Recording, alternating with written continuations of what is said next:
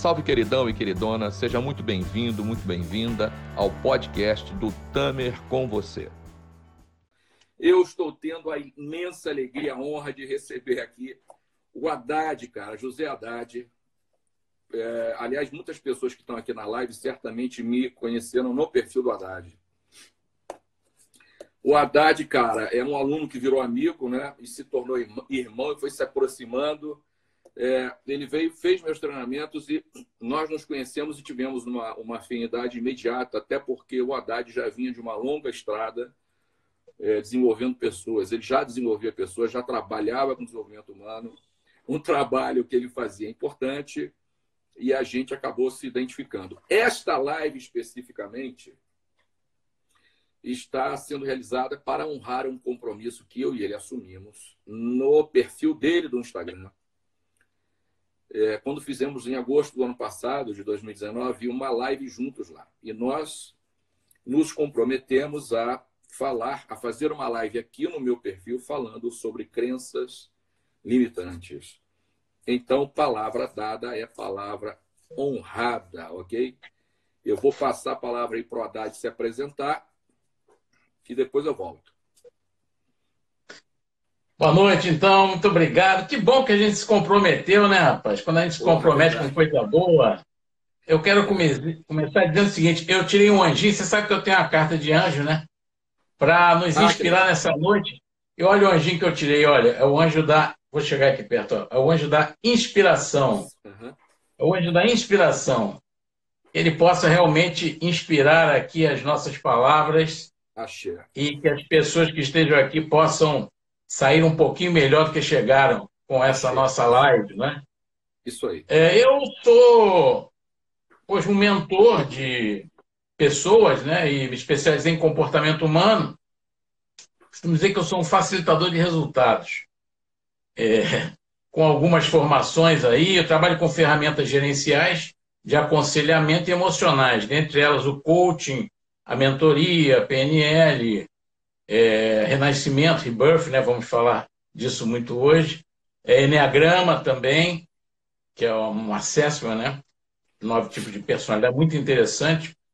E algumas terapias naturais também, como caso da respiração, etc. E, tal. e ajudando aí, a gente, buscando me ajudar, acabo ajudando as pessoas, né? Buscando me entender, acabo compartilhando a minha verdade. E no compartilhamento da nossa verdade, a gente ajuda o outro a enxergar a sua verdade, se entender melhor, se resolver, se bastar para poder efetivamente contribuir, não só na sua vida, iluminando a sua vida, mas sempre a de mais alguém. Né? Essa equação de meio mais meio igual a um, que é a equação de relacionamentos, é uma desgraça. Eu não sou nem um inteiro me candidato a me relacionar com o outro, né? É carência para todo lado, é bagunça e confusão. Enfim, é... então um prazer estar aqui, Tamer. Já me apresentei, volto a bola aí para você, que você continua sendo grande mestre. Quer dizer aqui para os que não são crisales, para os que são crisales, é sempre um prazer inenarrável né? fazer parte dessa família, é uma honra. E quem nos deu isso de presente está aqui olhando para nós aqui, que é o nosso querido Tamer, com Raquel, né, que vem muito também contribuir com toda essa história. Né? A Duda aí agora já estava aí na live, pô, assistia, a Duda estava na live aí domingo participando, muito legal. 15 anos, né, cara? Como é que o tempo voa? E o melhor, olha que eu já fiz bastante treinamento na minha vida, essa barba branca aqui não é pintura, não, é vida. Já fiz bastante treinamento na minha vida, quero deixar aqui um testemunho para quem não é Crisales. Se você não fez o metamorfose aí do tanto, você tem que fazer. É o melhor treinamento de alto impacto que tem no Brasil. Não digo no mundo, porque eu não conheço o mundo todo. Mas no Brasil conheço, conheço bem. E posso garantir a você que é o melhor treinamento de alto impacto que existe. De um final de semana é o Metamorfose. É muito bom. Eu já indiquei várias pessoas para Metamorfose. É tão garantido que eu digo: olha, se você não gostar, eu te pago o que você gastou lá. Graças a Deus, nunca consegui precisar ressarcir ninguém. Muito pelo contrário, Todos me agradeceram muito. É uma boa oportunidade, você deve conhecer e deve participar assim que puder. Mas a palavra volta para você aí, Tamer. Show. O que, que vamos fazer hoje? É, o, o Haddad se refere a Crisários, são as pessoas que fizeram metamorfose, ok? A gente se refere a elas assim, Quando você fizer, você vai entender. Bom, eu vou falar de crenças um pouco. Então, antes da gente falar de crença limitante, a gente precisa é, definir o que são crenças. Então, crenças são coisas em que você acredita. É, são coisas que você considera verdade, coisas às quais você dá crédito. Então, a crença é o ato de crer ou acreditar. É aquilo que você crê ou acredita. Ponto. As crenças são estruturadas com base em alguns elementos da nossa vida. Então, elas são grandes generalizações sobre você mesmo, sobre o mundo. E são construções é, que a gente vai fazendo baseados na cultura, né, no nosso ambiente, nas nossas memórias, que são as nossas experiências com pai, com mãe e, e, e ao longo da nossa vida, e também crenças herdadas da ancestralidade, há crenças que a gente nem sabe de onde vem e que, de uma maneira ou de outra, acabam interferindo na nossa vida. Então, resumidamente, crenças são programações mentais, ok? Eu quero, são programas mentais. É, e, e, e, programas mentais podem ser reprogramados e, des, e ou desprogramados, ok? Eu quero chamar atenção para um detalhe importante que é o seguinte: algumas, algumas pessoas dizem por aí, eu já vi isso inclusive escrito em revistas, definindo crença como valor, né? que crenças são valores. Não são valores, ok? Isso é um equívoco. Crenças são crenças, valores são valores. Não vou falar de valores hoje, porque não é o caso. A temática é crença, mas crença é isso: é o ato de crer, é o ato de acreditar em alguma coisa. É, eu creio, gente, é, é diferente de eu acho. Né? Eu creio é convicção, denota convicção. Eu acho é uma suposição. Né? Então, nós aqui da, da PNL, enfim, nós temos uma certa experiência com desenvolvimento humano, a gente evita dizer eu acho, né? Porque ou você sabe ou você não sabe, é, ou você tem convicção daquilo, ou você não, não sabe nada. Então, a crença, queridões e queridonas, é um chamado à ação, ok? É uma, a, a crença cria a nossa realidade. Obviamente que não no sentido mágico da coisa, não tem mágica nisso, mas no sentido de que ela aciona mecanismos do tronco cerebral que fazem com que a gente sinta e se comporte de acordo com aquilo que crê. Então, as nossas crenças controlam, por exemplo, procura aí depois para você entender na internet, o nosso sistema ativador reticular ascendente, que é uma espécie de radar que nós temos no tronco cerebral. Então, a crença que controla o nosso foco, controla a nossa atenção. E a crença é um mecanismo fundamental para o controle do nosso foco, para o controle da nossa atenção. Por isso que nós, que trabalhamos com desenvolvimento humano, que temos uma certa experiência nisso, tratamos as crenças como profecias autorrealizadoras ou autorrealizantes, como alguns gostam de chamar. Eu costumo dizer que crenças são lentes monocromáticas ou policromáticas que filtram a existência humana. Então, são lentes pelas quais a gente enxerga o mundo. Elas têm um papel preponderante na forma como nós enxergamos o mundo, enxergamos a realidade, na construção do nosso modelo mental, do nosso mapa mental, que é a mesma coisa, da nossa autopercepção. E nós, por isso elas são muito importantes, porque elas definem uma série de coisas, inclusive e, sobretudo, como a gente percebe o mundo e como a gente se percebe. Isso faz toda a diferença na nossa atuação. É, e há dois tipos de crenças diferentes, gente. É, há, há, há, muitos aspectos sobre crença, não vai dar para a gente falar sobre tudo, eu vou me ater a dois. Há dois tipos de crença: as crenças limitantes ou enfraquecedoras, e crenças potencializadoras ou fortalecedoras. São dois tipos de crença, não há um terceiro. As crenças que me limitam ou me enfraquecem e as crenças que me potencializam ou me fortalecem, ok? Qual é a diferença, Tamer? Como é que eu sei o que é uma crença limitante e o que é uma crença potencializadora ou potencializante? As crenças limitantes são aquelas que me impedem ou que dificultam que eu atinja os meus objetivos de vida. Ponto. As crenças potencializadoras, as crenças fortalecedoras, fazem o contrário. Elas me ajudam, me apoiam na construção e na, e na realização dos meus objetivos. Então, voltando. Crença limitante me impede de chegar onde eu quero chegar.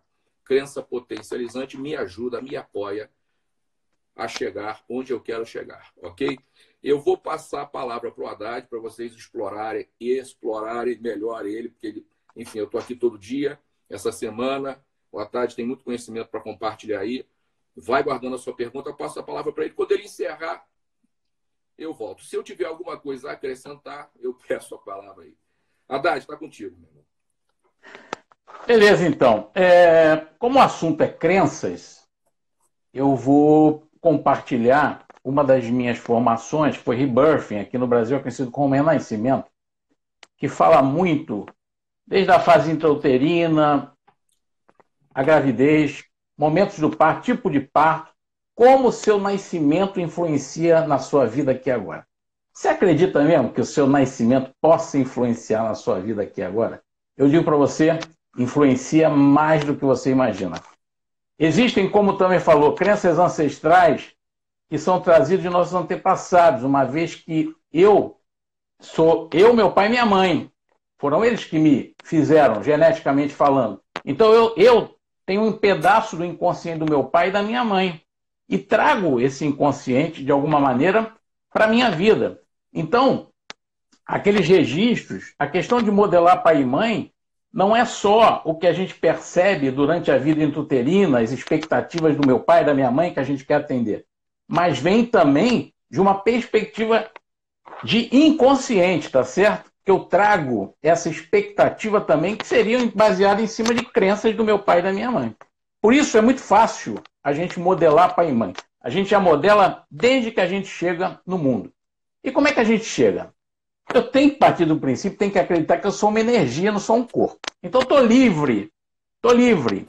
Por isso a gente precisa tanto de liberdade. Né? Na verdade, se eu me sentir seguro e protegido e puder voar para onde eu quiser, dificilmente eu não serei feliz. Aí está a fórmula da felicidade da maioria de nós. A gente luta pela liberdade. E não é assim diferente no momento do nascimento.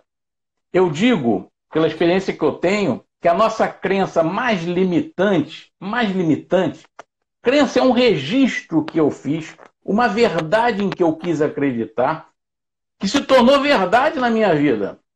E eu me pauto por ela. É como eu percebo o mundo. A partir daí eu crio meus valores. Isso é para outra live do aí, que já falou que vai falar de valores sobre outro dia. Mas são nossas crenças, elas são muito baseadas nos nossos valores também, né? E, e vice-versa. Existe aí uma, uma ressonância, tá certo? é, como um relacionamento. Todo relacionamento é uma via de mão dupla. Eu nunca me relaciono sozinho, né? Primeiro comigo mesmo e sempre com o mundo, impactando, sendo impactado pelo mundo. Então, existe essa, esse relacionamento. Então, tudo bem, eu sou um ser livre, resolvo ingressar no mundo físico, estou ali na barriga da mamãe, melhor embalagem do mundo, barriga de mãe, a melhor embalagem do mundo. E me sinto confortavelmente ali, porque por mais que minha mãe me rejeite, que eu sinta rejeição intrauterina, eu tenho absoluta certeza que eu estou seguro e protegido pela minha primeira fonte nutridora de vida, que é o cordão umbilical. Minha primeira fonte nutridora de vida no mundo físico. Cordão umbilical.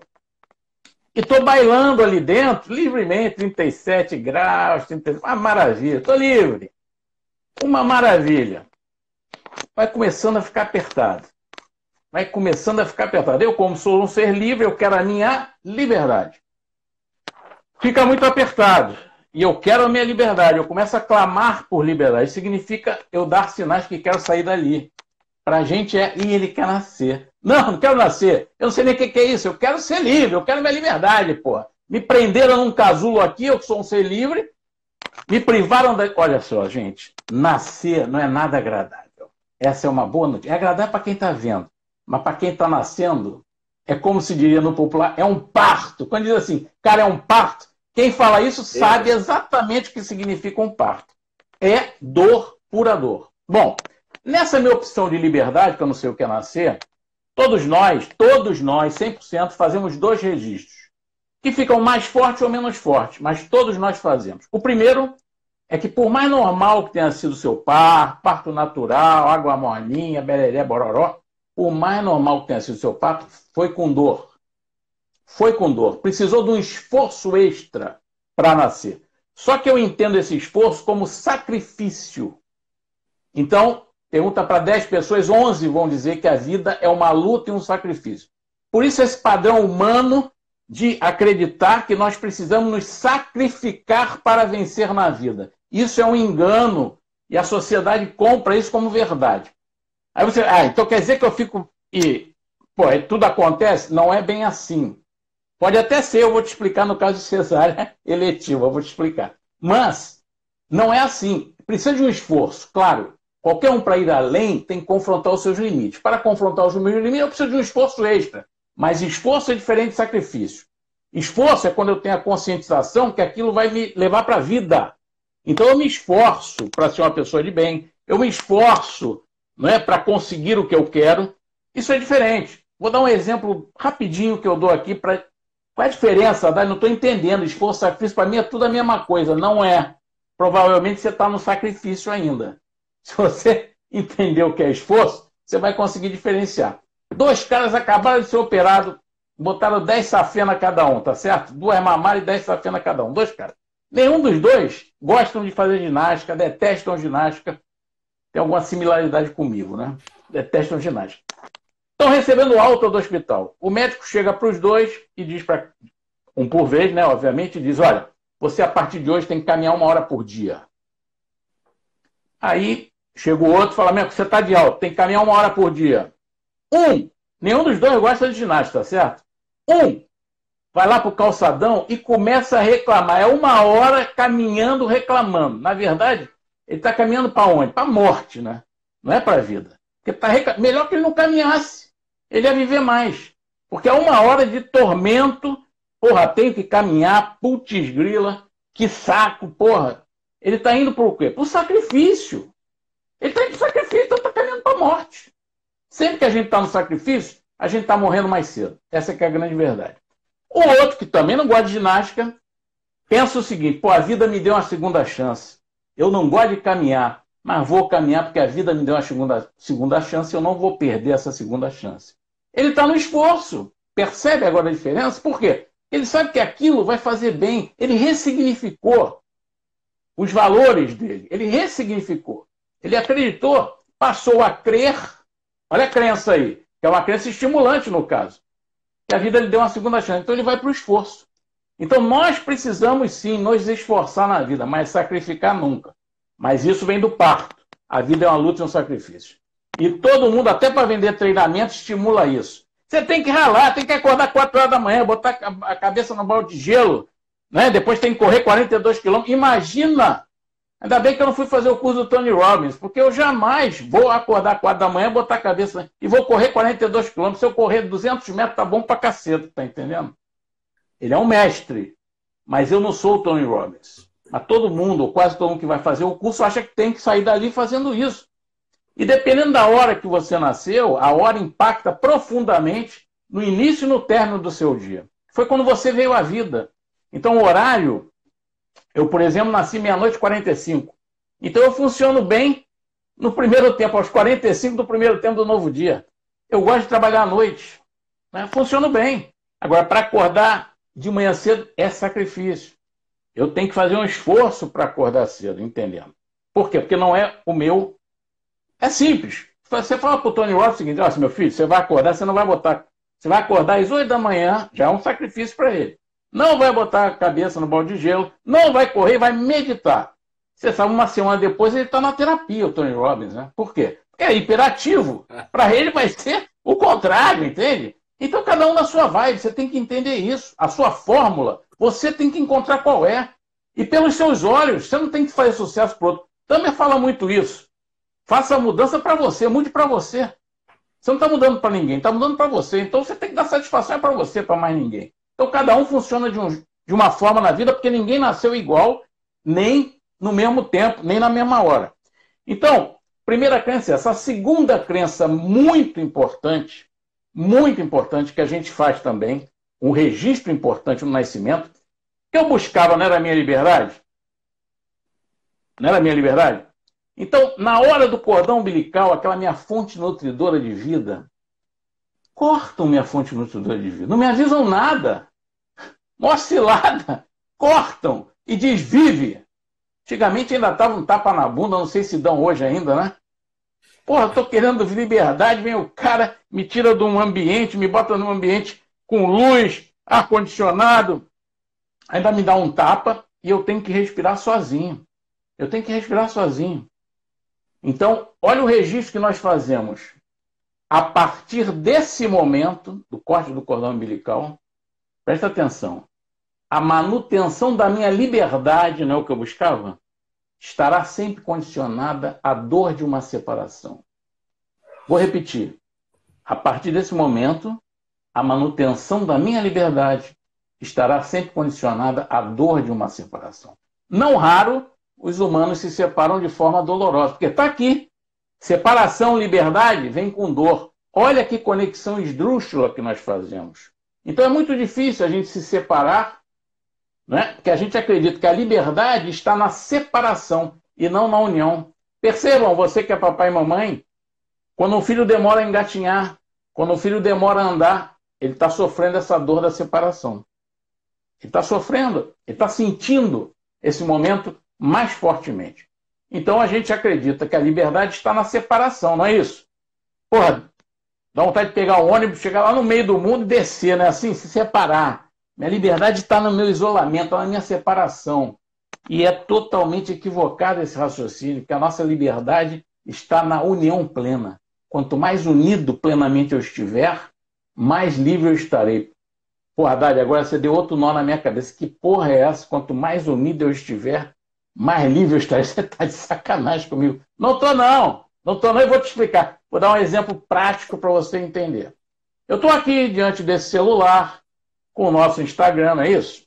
Se eu conhecer tudo que acontece aqui, qualquer coisa que der de problema que eu consiga resolver instantaneamente, sabe o que significa? Eu estou livre em relação a esse celular, a esse mecanismo de Instagram. Por quê? Porque eu estou totalmente unido. Tudo, qualquer coisa que acontecer, eu conheço como é que eu resolvo. Então, quanto mais unido eu estiver, mais livre estou. Por que, que a gente não costuma estar totalmente unido nos relacionamentos? Porque a gente camufla. A gente não fala tudo que pensa, a gente não fala tudo que sente, a gente mede o que fala, a gente não está inteiro no relacionamento.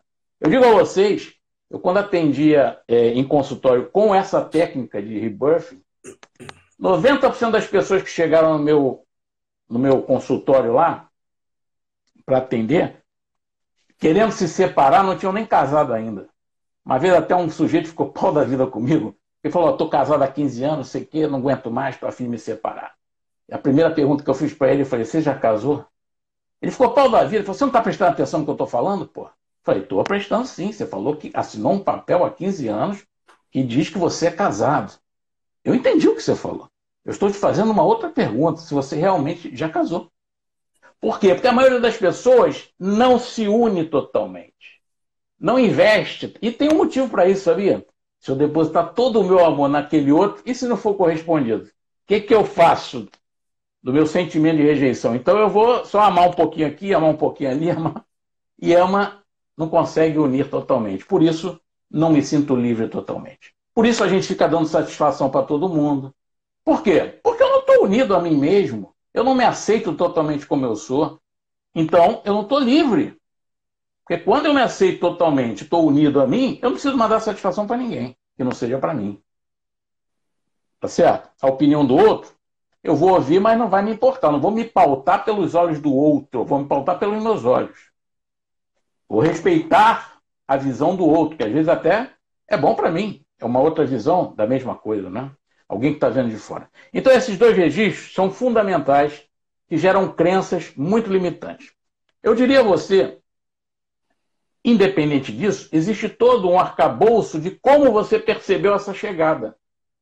E essa crença mais limitante, ela vai estar no parto. No momento do parto, é como se fosse um passaporte. Pum! É isso que você precisa trabalhar nessa existência, meu querido, minha querida. É um carimbo de passaporte. Fica impregnado ali. Todas as nossas células são impregnadas com essa crença, que na verdade é uma mentira pessoal como o Tamer falou, tudo é imaginação, crença é imaginação.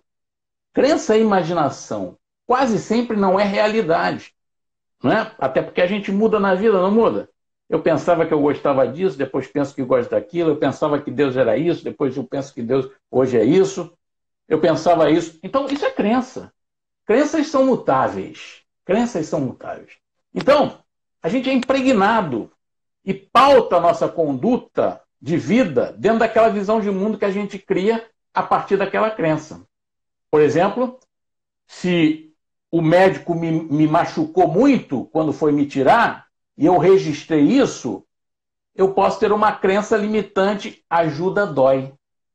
Quer dizer, eu sou um cara que preciso de ajuda, vou pedir ajuda, quando a ajuda vem, eu rejeito, porque ajuda dói. Será que. Eu vou falar algumas coisas aqui, algumas fichas, embora você não saiba como você nasceu, mas algumas fichas podem cair para você. Vou dizer, não é receita de bolo. Ah, nasceu assim, é assim, nasceu assim, é assim. É o que eu percebi do que aconteceu, é o que eu registrei do que aconteceu, não necessariamente o que aconteceu. Vou dar um exemplo aqui de um filho que eu atendi. Ele era filho do meio e tinha mais duas irmãs, tá certo? Irmã mais velha, irmã mais nova, ele filho do meio. E ele já tinha 57 anos quando chegou a mim, ele não conseguia ter um relacionamento. Ele não conseguia sair da mãe, entende? Ele vivia ali com a mãe e, e, a, e ele acreditava até então que era a responsabilidade dele cuidar da mãe. E ele não sabia por quê. Isso já estava gerando uma certa raiva nele. Ele queria ter um relacionamento, não conseguia ter relacionamento. E aí existem várias formas de respiração, tá certo, gente? Para a gente acessar a, a vida intrauterina. E numa dessas, foi numa respiração numa água quente, ele nasceu de cesárea. Olha só, hein? Ele nasceu de cesárea. As duas irmãs também nasceram de cesárea.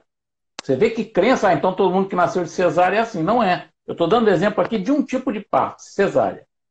Tem a cesárea eletiva e a cesárea é, programada e não programada. Vou dar esse exemplo em seguida. Numa respiração de água, a gente sabe que, que as irmãs, detalhe, tinham casado, já tinham até filhos, etc e tal, fora a vida. Ele não, ele ficou preso ali na mãe. E ele registrou, na respiração na água quente, ele teve esse insight. Ele voltou e ele, o que ele registrou no nascimento dele, sabe o que foi? A crença dele? Eu precisei ferir a minha mãe por causa do corte da cesárea. Olha só. Eu, preferi, eu precisei ferir a minha mãe para nascer. Então ele ficava ali tentando ressarcir a mãe do prejuízo que ele deu a ela a vida toda, entende? Ele não se sentia livre para fazer isso. Então percebe como é que o momento do nascimento, já aconteceu assim coisa, gente. Eu estou falando aqui, é, você não deve acreditar, mas deve investigar com tudo que a gente fala, né? O Cícero, um senhor de, de 80 anos, ele não se sentia ele não se empoderava de nada na vida. Ele tudo tinha que dividir com alguém. Ele tudo tinha que dividir com alguém. Ele não conseguia ficar com nada sozinho. E todo mundo que olhava achava, pô, o Cícero é um cara idoso, né? O cara tem um espírito de. Porra nenhuma, não é nada disso. Não que ele não tivesse, que é boa gente, Cícero. É até hoje um reikiano de mão cheia. Hoje deve estar com mais de 80. É, mas o Cícero, ele não sabia. Ele, uma, uma das respirações de água quente, o Cícero, sabe o que, que ele registrou? Não estava sozinho na barriga da minha mãe, tinha alguém comigo. Olha só, hein? Tinha alguém comigo. Pô, e aí, você nasceu de gêmeos? Não, não nasci de gêmeos. Pô, e aí como é que a gente faz no momento? A gente tem que investigar com a família. Porque, cara, você tem que. Não, não tem meus pais não estão mais vivos, não tem mais ninguém vivo, como é que eu vou investigar? Aí descobri que tinha uma tia dele, já idosa. Eu falei, tive uma intuição, vai conversar com a tua tia. Ela é idosa? É idosa. Vai conversar com ela. Não deu outra. A tia dele falou: Olha, você nasceu com um irmão gêmeo. Só que eu só fui na maternidade, sua mãe e seu pai. Só nós três ficamos sabendo disso. E fizemos um pacto ali de não revelar para ninguém. Naquele tempo não se sabia se nascia homem ou mulher, muito menos se era gêmeo, se não era, né? Então você vê como é que isso impactou na vida do Cícero. Dele não conseguir é uma culpa, né? Claro, a culpa não deixou ele prosperar na vida. Estava sempre devendo alguma coisa. Então, o que ele registrou no momento do nascimento foi que, para ele ter a liberdade dele, ele teve que matar o irmão, entende? Olha que loucura. Então, a gente parece que é uma coisa simples, mas é muito profundo as crenças que a gente traz. do Agora, tem coisas boas também que acontecem. Por exemplo, cesárea eletiva, né? Mamãe, vou te operar na quarta, que sexta tem feriado, eu vou viajar. Diz o obstetra para mamãe. Quer dizer, o cara mais importante é quem está vindo, que sou eu. Ninguém me pergunta se eu quero nascer naquela hora ou não quero. Então, que tipo de crenças que podem advir de uma cesárea eletiva? Minha opinião não vale para nada. Eu não valho nada no mundo. Ninguém respeita a minha opinião. Ninguém me considera. Eu não sou considerado. Eu e nada é a mesma coisa. Eu sou jogado. Tudo isso são crenças limitantes que eu posso registrar e vai ser complicado. Por quê? É uma mentira pessoal, mas que para mim vira verdade. Por isso que a gente diz que são nossas as crenças do parto são nossas é, verdades pessoais, porque elas são uma mentira, mas para a gente virou verdade. E quando a gente crê, Basta que a gente creia, a lei da atração está aí, para aquilo se manifestar na minha vida, porque nossas crenças se materializam 100% da nossa vida. Agora, vou te dar uma boa notícia também. Você pode estar aí, pô, mas eu fui cesárea eletiva e para mim não tem nada disso. Pô, para mim não me sinto de registro. Muito pelo contrário, tenho facilidade na vida. Eu vou te explicar qual foi o registro que provavelmente você fez nessa cesárea eletiva. Você deve conhecer aquele cara, aquela pessoa, aquela mulher que nasceu com a, a gente nasceu com a bunda para a lua. A pessoa não faz nada e chove na horta dela. É impressionante como ela atrai coisas boas para a vida dela. Não faz nada e chove, não tem? Tem todo mundo conhece pelo menos um que nasceu com a bunda para a lua, que a gente diz que ele nasceu. Ele nasceu com a bunda para a lua, não. Ele registrou que é o seguinte: ele não fez força nenhuma para nascer. Então, ele pode ter registrado. Olha a crença estimulante. Como nós falamos, limitante e estimulante. A vida acontece. Eu não preciso fazer nada. A vida acontece. A vida me, me supre com facilidade. Uma crença estimulante. Ele não precisa fazer nada. Alguém sempre aparece e me salva. Certo? Então é a mesma, percebe? É o mesmo parto cesárea eletiva. Deu uma coisa e deu outra coisa. Então não é o que aconteceu, é o que eu registro do que aconteceu. Então é muito interessante essa ferramenta no processo de, de autoconhecimento. A minha relação com obstetra, por exemplo, no momento do parto, vai nortear, creia, vai nortear toda a minha relação com a autoridade que eu tenho na vida. Porque aquele cara era a autoridade naquele momento.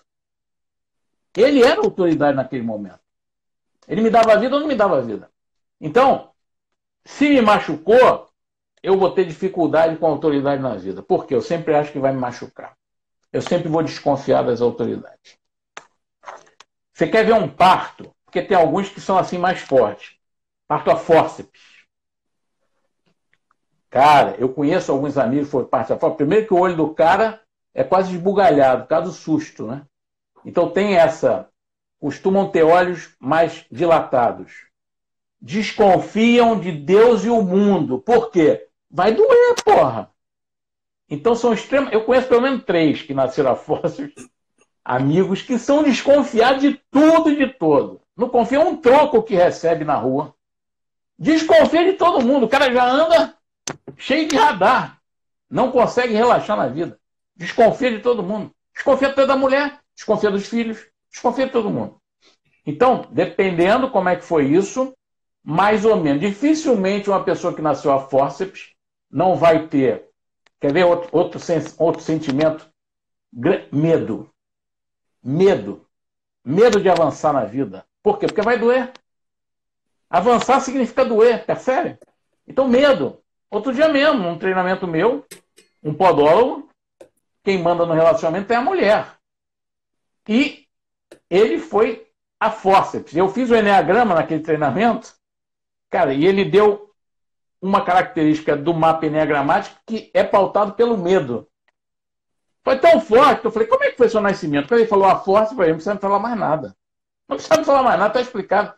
E foi bom como ele entendeu, como aquele encaixou na vida dele. Ele entender que o medo que ele tinha não era por acaso, entende? Não era por acaso tinha um sentido para aquele medo todo, para aquele desconfiar das pessoas. A mulher dele falou: Ih, ele desconfia de todo mundo mesmo. Ele desconfia até da sombra. Então, você vê como é forte. Então, uma outra característica interessante é a nossa relação com o nosso obstetra, né? Dita toda a nossa relação com a autoridade. O parto, quando é cesárea, porque o parto vaginal, o que é a natureza? A natureza é nascer pelo parto vaginal, não é? Dita muito a nossa relação de sexualidade, com sexualidade. O parto vaginal. O parto cesárea já começa com um gap aí, tá certo? Porque você não teve essa primeira experiência sexual. E não tem nenhum demérito nisso, nem depreciação, nem brincadeira, é muito sério. Foi a primeira relação de sexualidade que você teve. Foi quando você nasceu de parto vaginal. Se não teve, cordão enrolado no pescoço. Cordão enrolado no pescoço. Tentativa de suicídio intrauterino. Quando a pessoa se sente muito rejeitada, a forma que ela age, uma das formas, que não é a única, eu fiz um estudo com a doutora Renata Jorge de Moraes também, que ela garantiu, ela não acredita em vidas passadas, nada disso, ela vai pela ancestralidade, pelo inconsciente, ela tem um método chamado abordagem direta ao inconsciente, onde ela vai buscar uma crença que nasceu lá na quarta geração, baseado naquilo que eu falei no início. Eu sou eu, um pedaço do inconsciente da minha mãe e do meu pai e vai curando. Espetacular o trabalho dela. As crianças lá de trás. Ela diz que 90% dos abortos, quem faz é o próprio feto. Quando sente a rejeição, antes, antes de alguém fazer alguma coisa, ele mesmo se aborta. Então, às vezes, é, o feto mesmo provoca o quê? Um sangramento, provoca alguma coisa quando ele sente que o pai e a mãe estão brigando. Para quê? Para unir os pais, entende? Um dos grandes motivos de gagueira, um dos grandes motivos de gagueira do ser humano, que é uma doença principalmente emocional, curável com hipnose, com PNL, é baseado na culpa da separação dos pais. Porque eu entendo o seguinte: eu fui feito num ato de amor. Todos nós fomos feitos num ato de amor. Por mais instintivo que seja, que tenha sido, teve amorzinho ali. Então, é, eu entendo o seguinte: qual é a conexão que a gente faz? Eu fui feito no ato de amor. Quando eu cheguei, começou a dar M. Olha só. Aí eu me sinto culpado. Meus pais começaram a brigar depois que eu nasci. Então, a gagueira, principalmente em criança e em jovem, basicamente é baseado no mau relacionamento dos pais. É, é, o percentual é muito grande das gagueiras serem desenvolvidas ou separação dos pais, mau relacionamento dos pais. Né?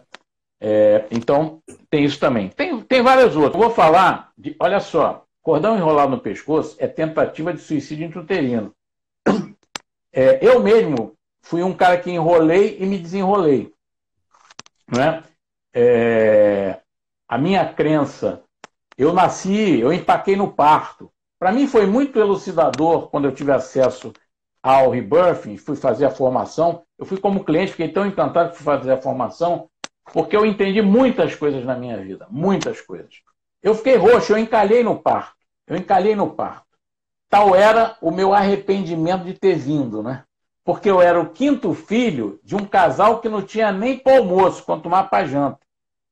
E todo mundo tinha falado para minha mãe abortar, que ela era uma maluca de ter um quinto filho. Você imagina as coisas boas que eu registrei, não é? Então é óbvio que eu nasci todo roxo, eu empaquei, eu não queria. O que estava me esperando do outro lado? Não era coisa boa. Não é que a gente entenda as palavras, mas a gente, quando está no útero, é muita vibração, gente. É em cima de frequência. É de energia. Se a energia é boa, a energia não é boa. Como é que os animais atuam? É em cima de frequência. Por que, que São Francisco de Assis os animais vinham a ele? Frequência. Então, durante a gravidez, no útero materno, a gente até depois de um certo tempo começa a reconhecer voz de pai, voz de mãe, mas é frequência. É frequência do ambiente que te cerca e do que você registra daquela frequência. Né? Então eu enrolei e depois desenrolei, né? É, mas empaquei. Mas empaquei. E mamãe, claro, não me abortou, né? Por isso estou aqui hoje falando com vocês assim, senão não estaria. É, mas eu, eu tive um, um, que trabalhar muito forte a questão do não pertencimento. Eu não pertenço. Sabe? E é muito ruim quando você não se sente pertencente. Aí eu tive que desenvolver, olha o que foi positivo da minha crença limitante. Esse jeitinho simpático, esse gordinho simpático, que faz relacionamento fácil, todo mundo acaba gostando dele. Por quê? Porque eu, me, eu preciso me sentir pertencente. Você vê, ser palestrante, ser treinador, bota todo mundo para rir, bota todo mundo para chorar, vou embora. Olha a minha crença aí, eu não pertenço. Viu, treinador? Viu, meu mestre? Nós temos um pouquinho dessa crença. De parece que não sou desse mundo. Entende? Então, nossa profissão tem tudo a ver com nossas crenças. Nossa, ninguém é o que é e exerce sua profissão que não esteja ligado às suas crenças, limitantes ou estimulantes. Estão ligadas. Estão intimamente ligadas. Assistente social. Pô, difícil uma assistente social que tem alta autoestima. Dificilmente. Baixa autoestima, estou devendo, não mereço nada nesse mundo. Então eu tenho que fazer pelos outros para merecer. Vai ser assistente social. Psicólogo. Pô, não me entendo. Vou fazer psicologia para ver se eu me entendo. A justificativa é que é para resolver o dos outros, né? Mas a maioria dos psicólogos é para se entender mesmo. Entendeu? Então, é, toda nossa, tudo que a gente faz tem a ver com nossas crenças. Tudo está ligado. Então foi muito enriquecedor. Vou falar de parto prematuro e pós-maturo. Prematuro tem, em sua grande maioria, um sentimento de incompletude. Sabe? É ímpeto, detesta a fila, é impaciência. Então ele, impulsivo. Os, os, os, os prematuros às vezes se ferram, né? Porque são explosivos. O explosivo se ferra. O pós-maturo mata na unha. Eu sou pós-maturo eu mato calado, né? não preciso falar. Então o louco é o prematuro que explode. Quem olha de fora, olha o louco é o prematuro. O pós-maturo nunca é o louco. Mas o pós-maturo pode ser um bom FDP, sabe? Que ele mata calado. Então, prematuro, impaciência, não gosta de fila, detesta fila. Quando vê um negócio, impulsivo e vai, Aí quando chega, já está dentro, aí olha, cara, não estava completo, não estava totalmente preparado, mas ferrou, já está dentro, entende? Então perde muita oportunidade pela sua impulsividade. O prematuro. Agora é rápido nas decisões, costuma agir rápido, tem os aspectos positivos também da prematuridade. A palavra-chave é ação, não é inação. Sabe? Então, é, é, é parte para ação, parte para ação. Já o Pós-maturo, qual é a característica? Prematuro, então, yang. Pós-maturo, yin. Eu gosto de rede e água de coco. Me deixa quieto no meu canto. Esse é um pós-maturo e eu sei do que eu estou é falando. Né, baiano, todo baiano eu acho que é, que é, que é pós-maturo, né? Na verdade, é, a prematuridade e pós-maturidade nem sempre é por tempo de gravidez, tá? Deixa eu falar isso. Tá? Porque, por exemplo, se a pessoa levou anestesia, a mãe levou anestesia, se demorou muito para nascer, vai ter característica de pós-maturidade. E o processo da anestesia pode adormecer. No momento que eu estava buscando a minha liberdade, alguém, alguma coisa paralisou. Então eu entendo que nesse novo ambiente que eu estou indo, quando eu quero ir além, alguma coisa me paralisa, sabe? E aí eu tô assim na vida. Cara, quando eu penso que vou, daqui a pouco parei tudo, desanimo, não sei o que é.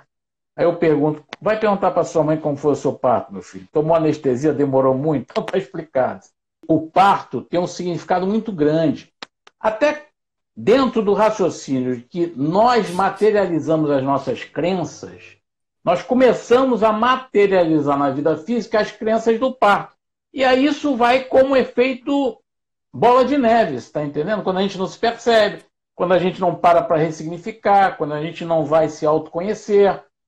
Porque o mundo vai provando cada vez mais que a gente está certo daquelas crenças, né?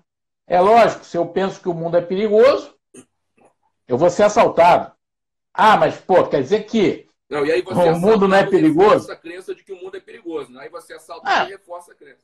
É, quando eu, eu faço um, um, exercício que é muito interessante, vou fazer aqui agora, é para falar sobre isso. Que eu penso que é importante a gente saber qual é a nossa visão do mundo. Ah, como é que é o exercício? Completa a frase. O mundo é. Com que frase você completou aí? O mundo é. Eu estava fazendo isso com um cliente e ele justamente colocou isso: o mundo é perigoso. E eu falei para ele: Poxa, que mundo pequenininho você escolheu para prosperar, hein, cara? Como é que você acha que você vai prosperar num mundo desse? Ele, e ele tem relação de amizade comigo, falou: Seu babaca, então quer dizer que o mundo não é perigoso? Tu vive no país da Alice, porra? Essas foram as palavras dele. Eu falei, absolutamente não. Eu vivo no mesmo mundo que você. Só tenho uma visão dele diferente da sua.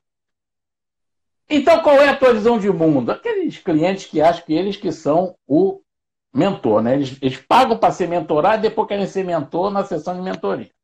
Eu aceito, eu adoro, né? Mentoria grátis. A gente está sempre aprendendo com todo mundo. Eu falo, ah, você quer saber qual é mesmo? Tá, eu não tenho obrigação de te falar, mas eu vou te falar. A minha visão de mundo é a seguinte: embora muitos acreditem que o mundo esteja acabando, eu prefiro acreditar que o mundo está sendo construído e, mais do que isso, eu sou um dos construtores. Agora eu te pergunto: qual é o mundo mais fácil de prosperar, ou menos, pelo menos menos difícil? O mundo que eu vivo ou no mundo que você vive que é perigoso? Eu não falei para você que o mundo não é perigoso. Agora, se a sua visão de mundo se resume em que o mundo é perigoso, seu mundo se torna muito pequeno. E vai ser muito difícil você prosperar. Porque você vai viver a vida toda o quê? Se defendendo de assalto. Então a sua psicosfera, meu querido, vai ser difícil você prosperar com uma visão. Então, o que, que eu faço? Tem que ampliar a sua visão de mundo, reconceituar seus valores. Sua visão de mundo, autoconhecimento. Como é que eu faço isso? Se autoconhecendo. Porque o mundo está todo aí dentro de você. O grande mundo que eu vivo está todo aí dentro de você também. Você só não conhece ele. Então, é por aí, é isso que você está falando também. Então, desde que a gente nasce, as crenças que são impregnadas no nascimento, na vida intrauterina, e principalmente no momento do parto, preponderam muito sobre a nossa vida. Muito. Claro, depois vem primeira infância, segunda infância, modelo de pai, modelo de mãe, escola, enfim, é, N outras coisas que vão norteando a nossa construção psicológica e acabam definindo né, a nossa personalidade. Lembrando. Verdade. E sabe o que é curioso? é, te interrompendo um, Não, vai lá. É, é por isso que a gente diz sempre da necessidade do autoconhecimento, que a maioria dessas crenças é inconsciente. As pessoas não, não, não, não têm consciência disso, tem que passar por processos determinados, e há diversos, para o autoconhecimento. Né? Então, a única condição para ser feliz, eu digo sempre, a gente diz isso, é o autoconhecimento, sem, sem o qual não é possível ser plenamente feliz e plenamente realizado. Né? Mas toca aí. Então, é, vou falar mais um tipo de, de parto aqui, que é muito. Olha, só me veio, me, me veio aqui agora uma imagem que é a questão da crença de é, nossa relação com a autoridade na vida. Como eu falei, nossa relação com o obstetra vai nortear toda a relação nossa com qualquer um que represente autoridade na vida. Quando eu falo de culpa, né? O pior obstáculo do ser humano é se livrar da culpa, né? Mas o padre, eu me lembro que eu ia para a missa com a vovó com sete anos de idade, pô. E o padre batia no peito. O padre é uma autoridade ali dentro. Você imagina, eu encalhei no parto minha relação com a autoridade, como é que é, né? Alguém querendo me puxar e eu querendo ficar. Então, é, vamos devagar, né? Uma autoridade falou: minha culpa, minha culpa, minha máxima culpa. Porra, já tem culpa para a vida inteira. Só esse fato da igreja lá com o padre já é culpa para a vida inteira. Já saio dali pecador. Se eu não era, porra, eu tenho culpa. Foi uma autoridade que falou minha culpa, minha culpa, ainda bateu no peito. Entende como é que é essa questão de, de culpa? É, é terrível. Então, vamos a, a. Tem uma pessoa aí que falou que nasceu de parto, é, cordão enrolado no pescoço, prematuro, teve que fazer urgência.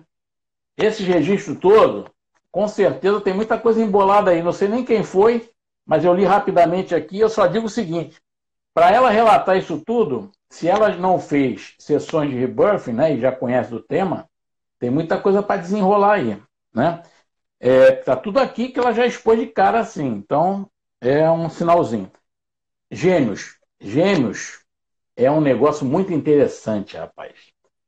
Gêmeo, que é a culpa a culpa une ou a culpa desune? Eu não conheço até hoje, se alguém conhecer, me diga, pessoas gêmeas que nasceram gêmeas, não é signo de gêmeos, não. É gêmeo mesmo no parto, né? que ou se relaciona muito bem com o outro, telepaticamente, ou detesta o outro. Irmãos gêmeos, ou se dão muito bem ou se detestam. Eu não vi nenhum gêmeo até hoje que se dá mais ou menos. Todo mundo que eu sei é gêmeo, eu falo, você se relaciona bem com seu irmão, com sua irmã? Quando a pessoa gagueja para responder, eu já sei que está uma merda. Todos que se relacionam muito bem, falam muito bem é. na, de cara. Aí tenta disfarçar. Não, é mais ou menos. De vez em quando a gente tem uma briguinha. Falei, é, de vez em quando, quase sempre, sempre, né? Vou te explicar porque a pergunta. Eu explico para a pessoa não ficar. Pô, que pergunta é essa desse cara que nunca me viu, né? Já tá... Mas é a minha pesquisa. Eu falo, é uma pesquisa que eu faço de um, de, um, conhecimento que eu tenho e eu preciso de mais informação. Mas nunca encontrei. O que, que é? É a culpa une ou a culpa desune? Se lembra que eu falei que vai começando a ficar desconfortável?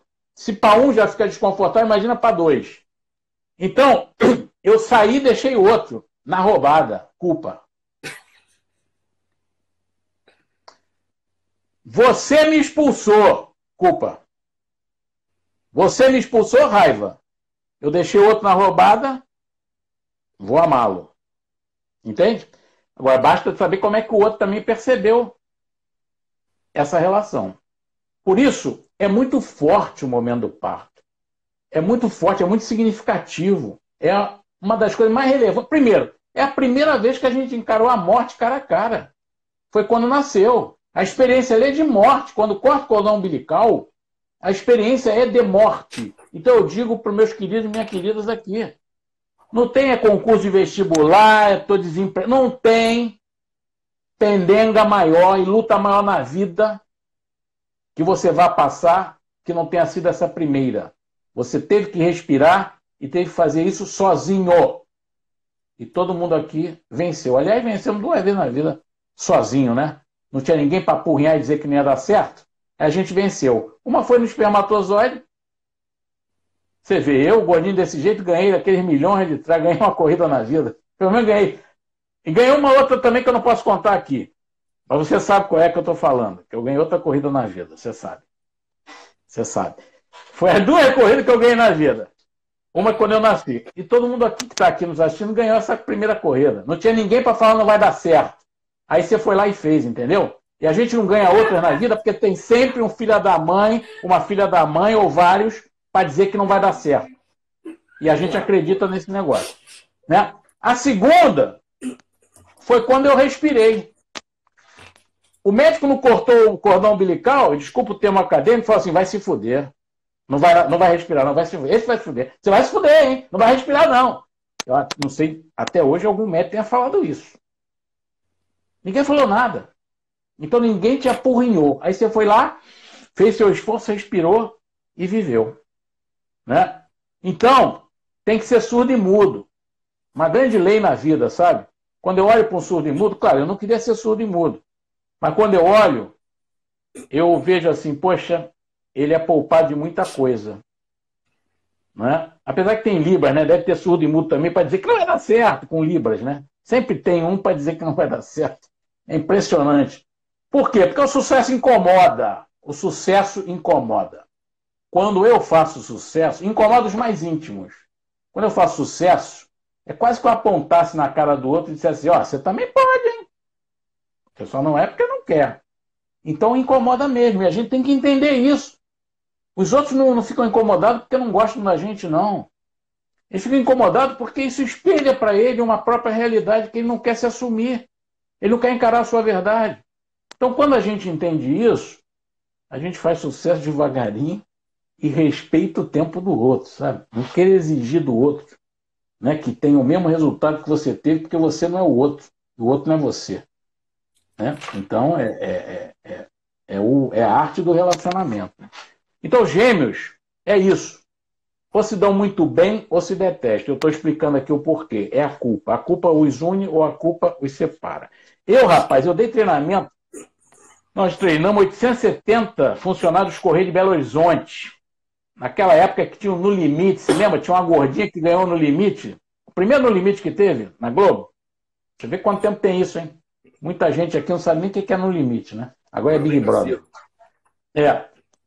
E aí eu ganhei uma concorrência dos Correios de Belo Horizonte para fazer um curso de liderança. Aí cheguei lá, os caras queriam que eu fizesse no limite. Eu tive que fazer um outro treinamento, que era de dois dias, turma de 30, e era em Belo Horizonte.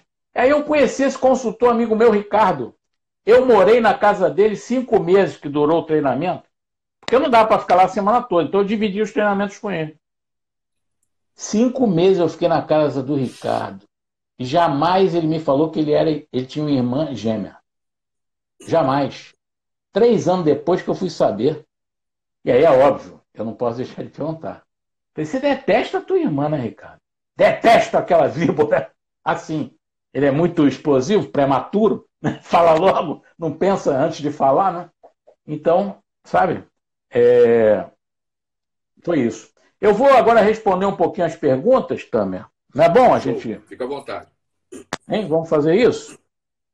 Fica à vontade. Eu não quero deixar de responder, não. Então vai me fazendo aí que eu vou desenrolando aqui. Ludmila Mamed, a nossa aluna de PNL. Ah, beijão para a Ludmila. Lud, Grande eu Lud. destruí algumas crenças no treinamento da PNL, o Master que ela fez com a gente, foi da tua Fizemos turma. juntos, fizemos juntos.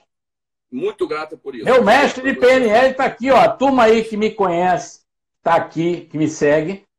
Esse foi meu mestre de PNL. Não tem ninguém que conheça e fale da PNL melhor do que o Tami. Nunca vi. Eu conheço vários caras bambambãs aí que sempre me chamaram para fazer treinamento, formação, e eu nunca fiz. Quando eu fui no Metamorfose, era a última turma, né, Tami? Você talvez não se lembra, mas eu me lembro. Eu falei, É. cara, é isso, é isso. E aí fiz, né? Fiz o Practitioner e depois fiz o Master. E a Lud estava lá. Vamos lá.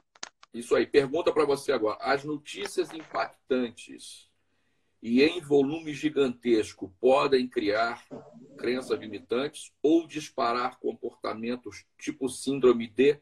Deve ser pânico. Rodrigo Romero. Rodrigão. Tá. Podem não, disparam. Nós geramos impacto no mundo. Né? E aí tem uma síndrome de manada. Quando? Que aí tem o inconsciente coletivo, que é uma grande energia. Você tem uma ideia, por exemplo, um amigo meu que visitou a Índia, conversou com o Yogi, ele falou: um Yogi iluminado consegue influenciar em um milhão de mentes na humanidade. Um Yogi iluminado consegue impactar um milhão de mentes na humanidade. Então, quando vem essa questão aí de, de qualquer notícia, né, efeito manada, não pode não, influencia. Como? Consolidando as minhas crenças. Consolidando as minhas crenças. Se eu tenho crenças limitantes, vai consolidar essa crença limitante. Se eu tenho crença estimulante, vai consolidar essa crença estimulante. E vou te dizer por quê. Né? É, está na relação instintiva, da relação presa-predador, que vem lá da ancestralidade né, dos animais. Quando eu não sei o tamanho, eu congelo, eu paraliso. Porque vem a dúvida, né? Na verdade, o que nos paralisa é a dúvida, não é a crise, não. Ah, a crise vai para não. A crise empurra a gente, nem que seja para pior. A crise nos empurra sempre, nem que seja para pior. O que nos paralisa é a dúvida. E aí eu paraliso. Quando é menor do que eu, eu engulo. Quando é maior do que eu, eu corro. Então essa relação, ela está sempre presente. Então ela, ela tem uma tendência a consolidar né, as minhas crenças. Como somos seres mutáveis e crenças são mutáveis, dependendo da minha estrutura psicológica, um efeito manada me leva junto, entende? Por quê? Porque eu não estou seguro de mim mesmo. A minha insegurança vai ser comandada por outras pessoas do efeito manada que não por mim. Quando eu não sou o dono das minhas escolhas, quando eu não exerço o poder das minhas escolhas, a minha, alguém vai escolher por mim. E aí, num caso desses, vai. Agora, deixa eu te falar uma coisa que eu adoro falar sobre essa questão das síndromes. Você imagina, eu não tenho quase nada, vou num consultório, nada contra os psiquiatras, tá certo? Ele estudou para isso. Tanto que, se você quiser se operar, não vai no homeopata, não, vai no cirurgião. Cinco minutos ele já está marcando a data. Se você não quer se operar, não vai no cirurgião, vai no homeopata, porque ele vai fazer de tudo para não te operar. Todos os dois estudaram para isso. Um para operar e outro para não operar. Então aí você tem que entender. Né? Buscar e acharei. Então você tem que saber o que você busca, você vai encontrar. Então, é, essa questão de síndrome, você entrou lá, você não tinha, você achava que não tinha nada. E aí fala, meu querido, você está com toque. Pô, toque, toque, toque, parece bonitinho o nome, né? O que, que é isso? Transtorno obsessivo compulsivo. Malandro, não é brincadeira não. É uma autoridade que está falando para mim isso. Se eu não tinha nada, eu passo a ter alguma coisa. Porque tu sair com uma bula dessa, transtorno obsessivo compulsivo, desculpa o termo acadêmico, puta que pariu. Então eu detesto bulas. Detesto bulas. Eu penso que as bulas aprisionam as pessoas. Né? Então você tem uma tendência. Pô, tinha que inventar um nome menos traumático, né? Para essas coisas, essas síndromes, né? Porque há de convir que isso é super impactante. Então, é, essa questão de síndrome, até, né? Até as, até as, o, o Haddad, até as historinhas infantis que a gente ouvia quando era criança e que as mães ainda repetem, observe que elas trazem crenças do tipo que a mulher, sempre quem vem salvar a princesa é o príncipe, né? Ou seja, é a supremacia do homem sobre a mulher. É. Quer dizer, porra, é tudo sempre difícil, sempre. É um sofrimento, tudo. É e é a fase em que a gente assimila mais as crenças é na infância, exatamente. É, verdade, é verdade. É, é, então, é, eu luto contra esses padrões. Eu detesto bula. Detesto bula. Eu penso que isso tem que mudar, sabe? Tem que mudar. Porque senão quando eu falo, você tem transtorno obsessivo compulsivo, eu estou mais próximo da saúde ou da doença? Fala para mim. O que, que, a minha mente vai registrar? Eu estou ferrado, meu irmão. Estou ferrado. Estou condenado. Então, a gente precisa ter a responsabilidade nisso, tá? Mas é óbvio que esse efeito manada, é... por isso, sem falar de religião aqui, tem um livro que diz na sua introdução assim: é preferível você negar 99 verdades do que aceitar uma mentira. É preferível você negar 99 verdades do que aceitar uma mentira. O que, que quer dizer isso? Investigue, investigue, investigue. Não acredite no efeito manada.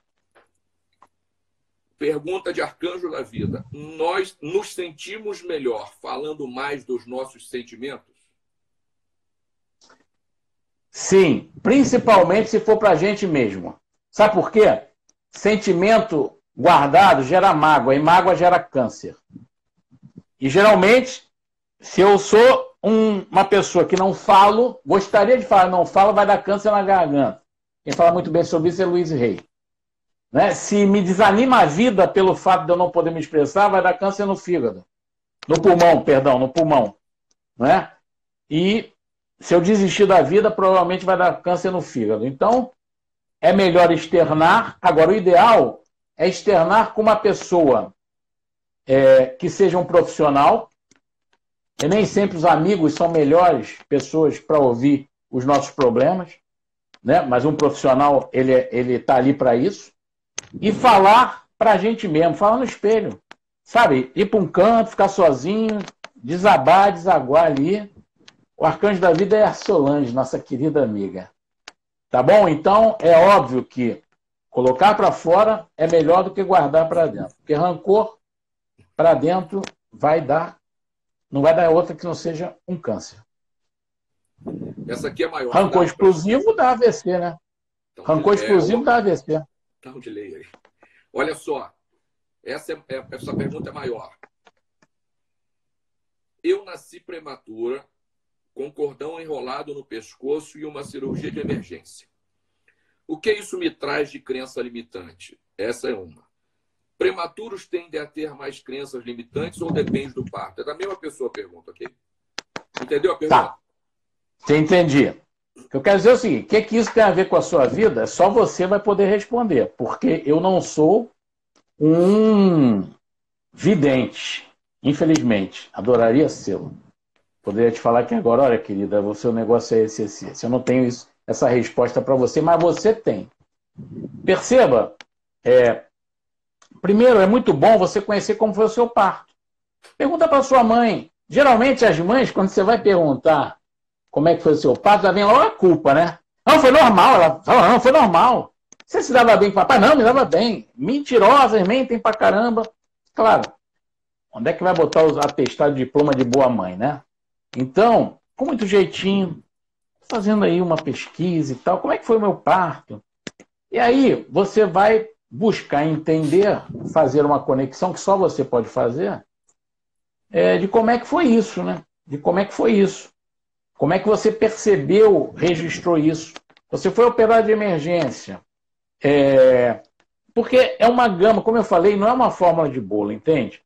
Então, coisas emergentes, eu posso fazer a conexão que tudo na vida é emergente. É, é de emergência, não é emergente, perdão, falando bobagem. É com emergência. Então eu posso ser aquela pessoa que só funciona sob pressão. Se não tiver pressão, se não tiver prazo curto, se eu tiver tempo para fazer, eu não faço. Eu vou me achar que eu sou um procrastinador, pro... vou procrastinar, sou um procrastinador e não entendo por quê. Procrastinador não entendo por quê. Isso é uma tendência, mas não significa que seja isso, entendeu? Não significa que seja isso. Qual é uma crença estimulante que pode sair disso? Ação. Uma crença. Mesmo tudo que acontecer vai dar certo. Por pior que seja o sofrimento, eu sei que no final vai dar certo. Uma crença estimulante desse mesmo fato, entende? Por quê? Você vê, a forma que você colocou, eu vou alucinar aqui, me sugere que foi uma coisa assim, cordão enrolado, prematura, né? Me, me passou uma energia de velocidade, tá? Eu estou alucinando porque eu não tenho evidência. Então eu estou dizendo para você que me passou uma energia de velocidade. Essa energia de velocidade é a mesma energia dos atropelos, é a mesma energia de dificuldade de planejar, é a mesma energia de dificuldade de pensar, de raciocinar. Se é isso, e se faz sentido isso que eu estou falando para você, porque eu não te conheço, e perdão se não faz sentido, você esquece. Se faz sentido, busque uma terapia para, primariamente, acalmar a mente. Busque uma terapia para acalmar a mente. Para você organizar suas ideias. Entende? E fazer um, um, um exercício de que isso aconteceu lá atrás. Hoje não é mais isso. Vê todos os seus ganhos na vida, vê as coisas que deram certo, como é que você funcionou, o que, que você fez, como você fez, o que você pensava, os teus resultados de sucesso. Aí você examina, o que, é bom disso que eu devo conservar? Você conserva e busca potencializar nas próximas ações. Sabe, é, uma vez eu, conversando com um consultor, terapeuta, ele falou, Haddad, quem vive de passado é museu, ele é coach. Eu, como tenho três formações de coach, eu tenho moral para falar. Coach não é tudo.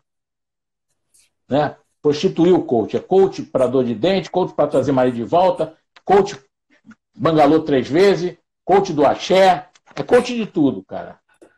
Entendeu? Então, coach não é tudo. É uma ferramenta gerencial muito interessante.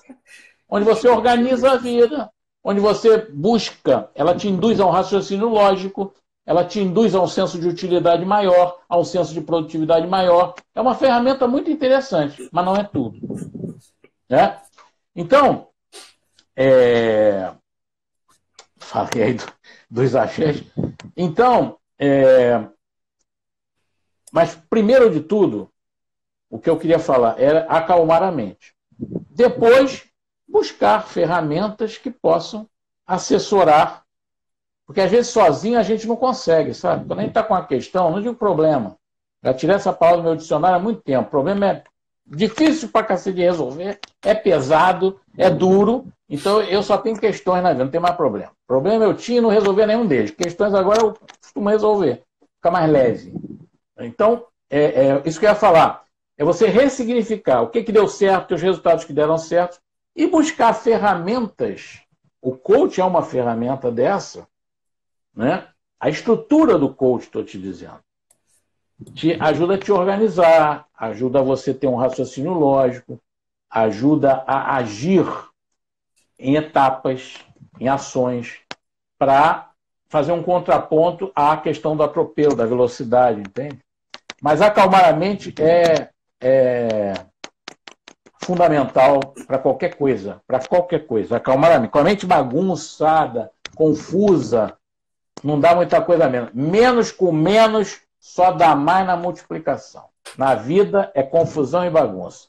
Então, se eu já estou em menos, eu tenho que tentar equilibrar alguma coisa a mais para minimamente neutralizar e eu poder. Agora, ressignificar é importante, né? Porque você já nasceu, já está aí. Passou, foi brabo? Ah, esse cara me dizia isso, é, ele é coach. Quem vive de passado é museu. Eu falei, é. E porque você sabe que a ferramenta coach, ela não quer saber o que, que você foi. É hoje como você está e onde você vai chegar. Por que, que eu penso que a cura integral você tem que voltar um pouquinho? Porque a cura integral é dentro da naturalidade. É como funciona a natureza. E quanto eu mais conheço como funciona a minha natureza, mais dentro do caminho da frequência da naturalidade eu estarei. Então vai ter mais longevidade, sabe? Eu digo assim, coach funciona, funciona, mas tem prazo de validade. Por quê? Porque somos seres emocionais. As minhas crenças limitantes, no momento de baixa, elas vão vir agressivamente e derruba tudo que eu construí. Derruba tudo que eu construí. Então, se eu conheço quais as minhas crenças limitantes, eu vou estar auto-observando-as. Porque, ah, vou acabar com as minhas crenças limitantes. Não acredito nisso. Ela fica em nível de semente, mas está aqui do lado. Por quê? Está muito impregnado. Desde o parto está muito impregnado. Não consigo limpar, zerar. Ela está aqui em nível de semente. Então, quando ela vem, opa, não deixo crescer. Não deixo crescer. Por quê? Porque eu estou conhecendo. Eu conheço o inimigo. Eu sei qual é a arma que ele tem. Eu tenho como me municiar emocionalmente, buscar recursos emocionais. É a PNL a ferramenta extraordinária. Ela é a PNL em tudo na vida. Se você entender bem a PNL, você vai entender que tudo na vida é a, é a própria PNL. Né? É, então é por aí, ok? Espero ter Olha te só, contribuído, não ter gerado mais confusão. Essa pergunta foi da Marina Foster. Eu vou fazer outra pergunta. Rosemary. Se eu estiver lendo errado, desculpa, tá, gente? Rosemary Lomelino, ela pergunta o seguinte: A crença Conheço, grande amiga. só é adquirida no momento do parto? Não, o que eu falei é que, de toda a minha experiência, o momento do parto, no, no momento do parto, reside a minha crença mais limitante.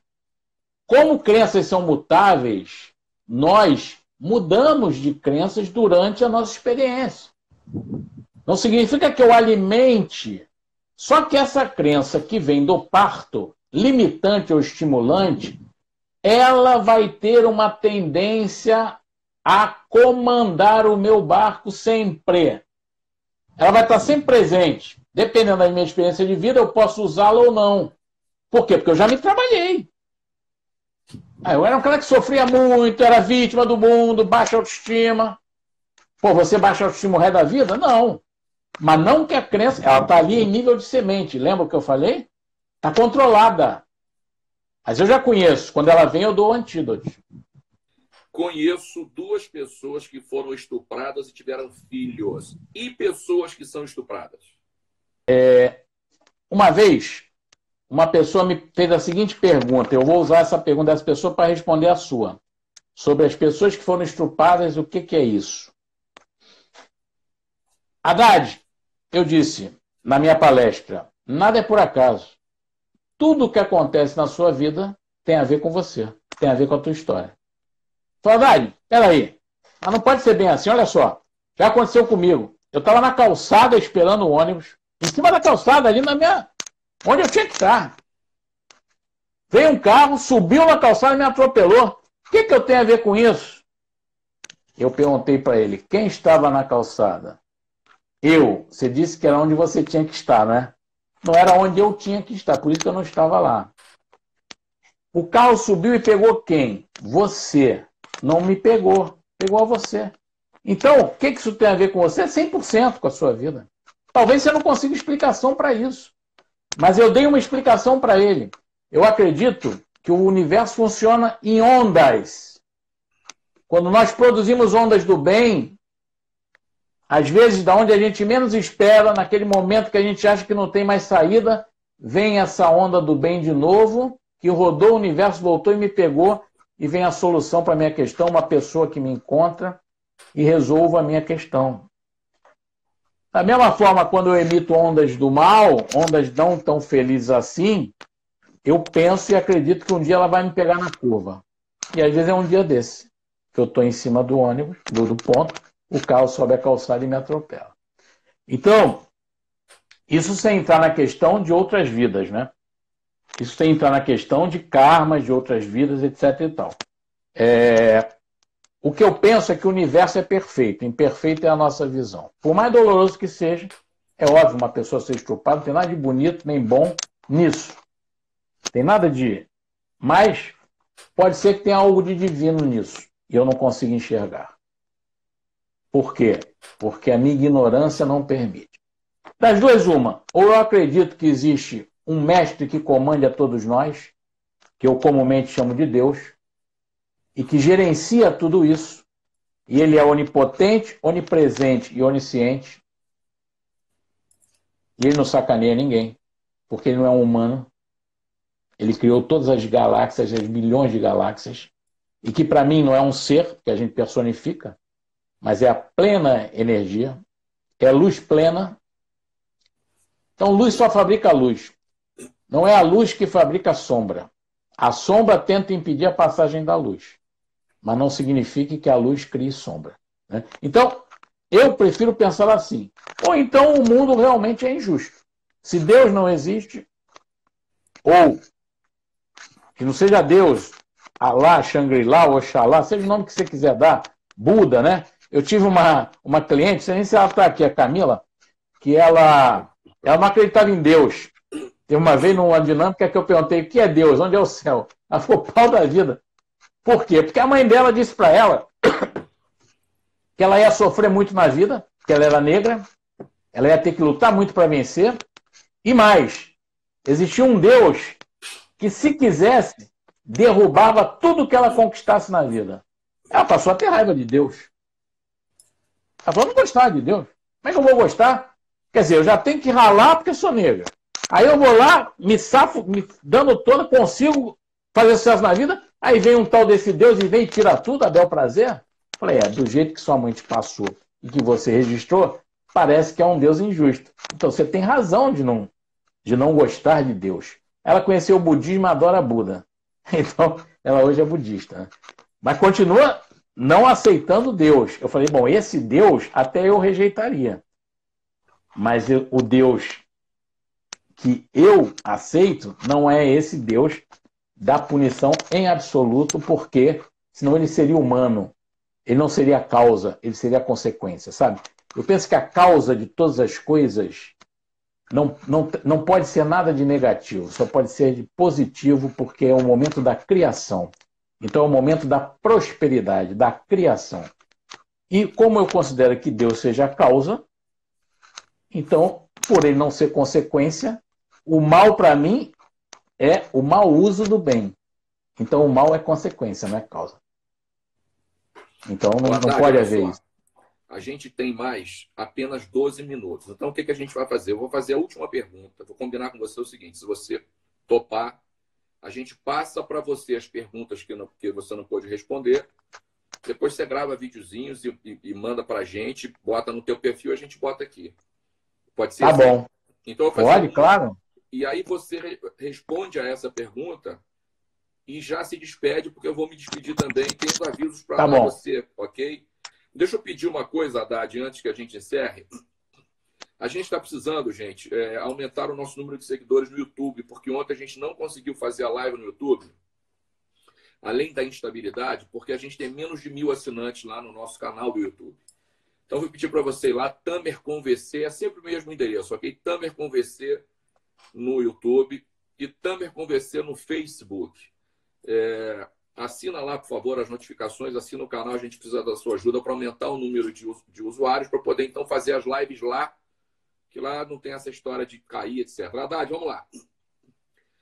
E a mãe que ficou mais de 12 horas em trabalho de parto, da Babia Morelli, e teve que ir para a cesárea porque eu entrei em sofrimento. Entendeu? Grande Bia. Grande Bia. A vida é sofrimento, né? Tem uma tendência grande a ter essa crença. A vida é sofrimento. Estou dizendo isso porque você usou essas palavras na sua expressão, tá certo? Tudo que a gente fala tem a ver com a gente. Então eu estou me baseando nas suas palavras. Eu conheço a Bia, uma agradável amiga, mas não, não tenho juízo de valor para falar sobre isso. Mas quando a gente entra em sofrimento, a liberdade vem com muito sofrimento. É uma outra tendência que eu tenho a fazer essa conexão. Porque a liberdade é o que eu buscava, entende, gente?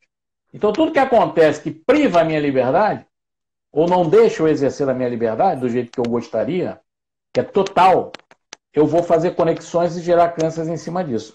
Então, é, você teve sofrimento fetal, provavelmente. Né? Então, a vida é um sofrimento, pode ser. Ou qualquer avanço na vida tem que sofrer primeiro, sabe? Aí costuma ser pessoas que rendem culto, que eu digo ao Deus pronto-socorro. Ele tarda, mas não falha. Mas, porra, para que, que eu tenho que sofrer tanto para conseguir? Então, quando eu ressignifico, quando eu me entendo, e se isso faz sentido para mim, eu posso, cara, isso foi lá. Eu não preciso sempre sofrer tudo para depois resolver. Isso, eu posso mudar essa escolha. Eu posso escolher. Hoje já sou adulto, já tenho controle da minha vida. Eu posso escolher isso, eu posso trabalhar isso, ressignificar isso. Mas para ressignificar, foi como meu amigo. Eu falei, o, o, quase que eu falo o nome dele aqui agora. O fulano, porra, todo ano o judeu comemora o holocausto. Você sabia disso? Você está dizendo que passado. Todo ano o judeu comemora o holocausto. É porque eles adoraram o holocausto, é por isso?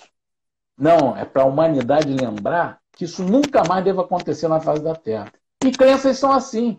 Eu penso que a gente tem que conhecer para poder estar de olho nelas, para que elas não venham e ganhem volume na nossa vida, no nosso inconsciente, para que a gente possa fazer um contraponto e consolidar o, o ressignificado que a gente dá para as coisas na nossa vida. Então eu penso que a cura integral está em quanto mais eu me conheço, mais eu o coaching ele não quer saber disso. É onde eu estou, onde eu quero chegar. Tem sua validade, sim, tem. Mas para mim tem prazo de validade.